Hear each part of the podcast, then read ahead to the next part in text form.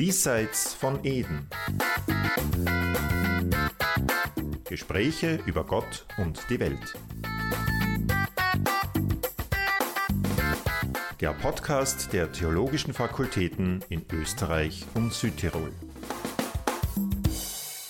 Hier stehe ich, ich kann nicht anders, Gott helfe mir. Amen. Ein Zitat, das, auch wenn es historisch wohl nie so gesprochen wurde, eine Weltkarriere hingelegt hat. Sein Verfasser Martin Luther, der in diesen Tagen vor 500 Jahren auf dem Reichstag von Worms vor den Kaiser trat und ihm sowie dem Papst und der Kirche, so will es die Legende, die Stirn bot.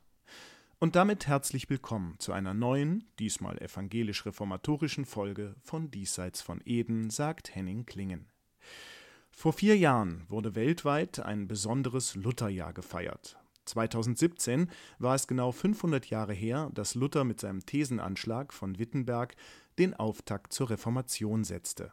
Heute, im April 2021, wird des nächsten, vielleicht sogar des entscheidenderen Aktes der Reformation gedacht, des Auftritts Luthers vor dem Reichstag von Worms. Luther war damals bereits eine öffentliche Person, umstritten, geliebt, gehasst. Seine Kritik am Ablasshandel und an der päpstlichen Autorität forderte Kirche und Staat gleichermaßen heraus. Ihm wurde, wenn auch schleppend, der Ketzerprozess gemacht. 1520, ein Dreivierteljahr vor dem Wormser Reichstag, wurde eine Bannandrohungsbulle gegen Luther veröffentlicht. Der Vorwurf der Häresie wurde erhoben, Luther sollte widerrufen, sich unterwerfen. Seine Antwort war die Schrift von der Freiheit eines Christenmenschen und im Dezember 1520, nur wenige Monate vor Worms, verbrannte Luther öffentlich die Bannandrohungsbulle. So viel zur Vorgeschichte.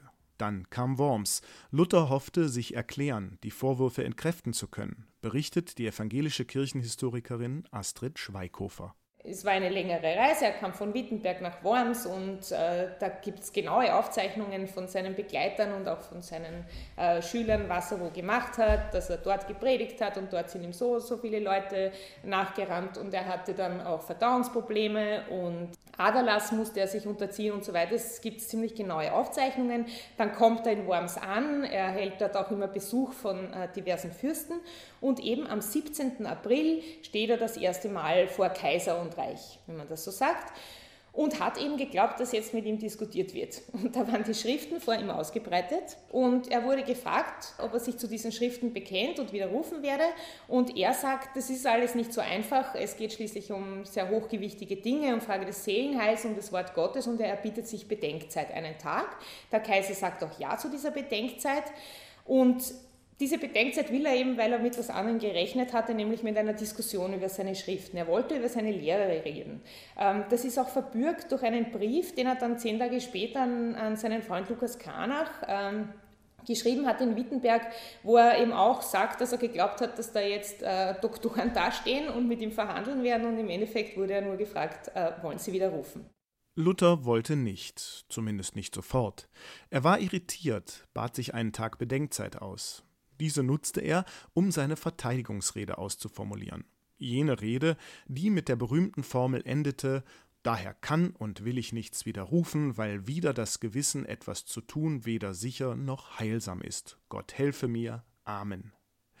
Doch er nutzte diese Zeit auch, um einem Freund im fernen Österreich zu schreiben dem Diplomaten und Professor der Universität Johannes Cuspinian. In einem Brief, datiert auf den 17. April 1521, schrieb ihm Luther Zu dieser Stunde habe ich vor dem Kaiser und dem römischen Reich gestanden und bin gefragt worden, ob ich meine Bücher widerrufen wolle. Da habe ich geantwortet, die Bücher seien allerdings die meinigen. Wozu ich mich übrigens in Bezug auf den Widerruf entschließen würde, würde ich morgen sagen da mir Raum und Zeit zum Überlegen weder begehrt noch gegeben war. Aber ich werde auch nicht einen Buchstaben widerrufen, wenn Christus mir gnädig ist. Gehabt dich wohl, mein teuerster Cuspinian. Dieser kurze Brief, der nicht sonderlich aufregend ist, wird von der österreichischen Protestantismusforschung gerne herangezogen für diese frühen Kontakte Luthers auch nach Österreich und, und dafür, dass Österreich jetzt nicht, dass die Reformation jetzt nicht nach Österreich importiert wurde, sondern Österreich einfach von Anfang an in dieses Geschehen eingebunden war, war ja auch tatsächlich so durch den Import von Flugschriften, äh, die von Anfang an nach Österreich auch transportiert wurden. Äh, er kommt dann am 18. April, also einen Tag später, wieder vor Kaiser und Reich. Es werden ihm dieselben Fragen gestellt auf seine Bücher und auf den geforderten Widerruf wie am Vortag. Und er sagt dann eben, er kann nicht widerrufen, denn äh, Papst und Konzilien, es, fest, es, steht fest, dass die Konzilien schon öfters geirrt haben und er, sein Gewissen ist im Wort Gottes ähm, gef, gefangen und solange das so ist und solange er nicht mit der Heiligen Schrift, äh, mit Schriftworten widerlegt wird, kann er nicht widerrufen. Mit den Gott helfe mir Amen, das waren angeblich die Worte, die dann erweitert wurden und sehr populär wurden, ähm, nämlich mit dem Zusatz, äh, hier stehe ich und kann nicht anders, äh, Gott helfe mir, Amen. Kurze Zeit später reiste Luther aus Worms ab. Ihm war freies Geleit zugesichert worden. Unterschlupf fand er schließlich unter dem Schutz seines Landesherrn, des Kurfürsten Friedrich des Weisen, als Junker Jörg auf der Wartburg bei Eisenach. Kaiser Karl V. sprach nach Luthers verweigertem Widerruf nun die Reichsacht über den Reformator aus. Luther galt ab sofort als Ketzer. So heißt es im Wormser Edikt, das auf den 8. Mai 1521 datiert ist. Da nun die Sache dermaßen verlaufen ist und Martin Luther so ganz verhärtet und verkehrt in seinem offenkundigen ketzerischen Auffassungen verharrt und deshalb von all denen, die Gottesfurcht und Vernunft haben, für töricht oder vom bösen Geist besessen befunden wurde, haben wir zu ewigem Gedächtnis dieser Verhandlung zur Vollstreckung des Dekrets, des Urteils und der Verdammung entsprechend der Bulle, die unser heiliger Vater, der Papst, als ordentlicher Richter in diesen Angelegenheiten verkündet hat, festgesetzt, dass ihr den erwähnten Martin Luther als ein von Gottes Kirche abgesondertes Glied und einen verstockten Schismatiker und offenbaren Ketzer von uns und euch allen und jedem Einzelnen anzusehen und zu halten erkennt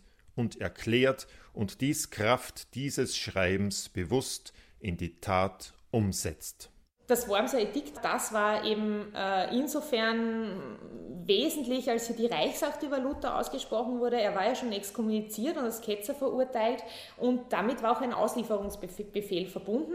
Äh, auch ein Verbot, ihn und seine Anhänger aufzunehmen, zu beherbergen, Verbot und Vernichtung von Lutherschriften und so weiter war da drinnen äh, verankert.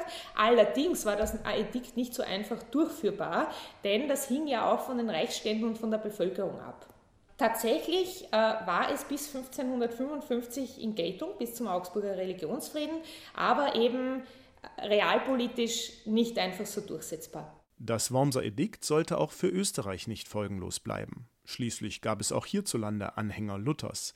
Noch einmal die evangelische Kirchenhistorikerin Astrid Schweighofer. Die lutherischen Lehren haben sich ja natürlich auch in Österreich sehr rasch verbreitet. Es gab ja Kontakte immer wieder nach Wittenberg über Kaufleute, Studenten und so weiter und die wurden auch importiert. Äh, den Paul Speratus, den Prediger im Stephansdom, der reformatorisch gepredigt hat, der ist ja vielen ein Begriff. Und 1524 ist vielleicht noch wichtig äh, das Regensburger Reformkonvent. Da wurde beschlossen, äh, dass das Wormser Edikt unbedingt und streng durchzuführen ist und eine Folge dessen war dann, dass 1524 in Wien der Tuchhändler Kaspar Tau Zauber hingerichtet wurde. Da gibt es auch Berichte, wie der vom Stephansdom kniet und äh, der gilt so als der erste Blutzeuge der Reformation in Österreich oder dann auch Leonhard Kaiser in Scherding. Das waren so die, die dann infolge des, dieses Regensburger Reformkonvents, wo eben auf die Durchführung des Wormser-Edikts gepocht wurde, äh, hingerichtet wurden. 1527 gab es dann nochmal ein Mandat, das Ketzermandat von Ofen.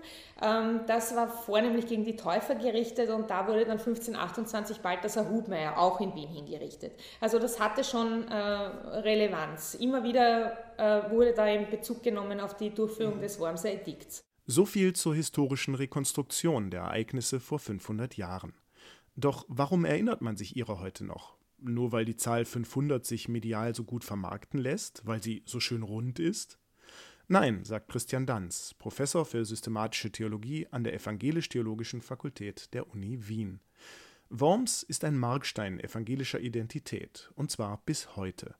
Denn in Worms werden, laut Danz, wichtige Elemente lutherischer Theologie praktisch sichtbar. Auf der Ebene der protestantischen Erinnerungskultur hat sich dieses Ereignis fest eingeschrieben. Es gibt unzählige Bilder, die Luther in Worms zeigen.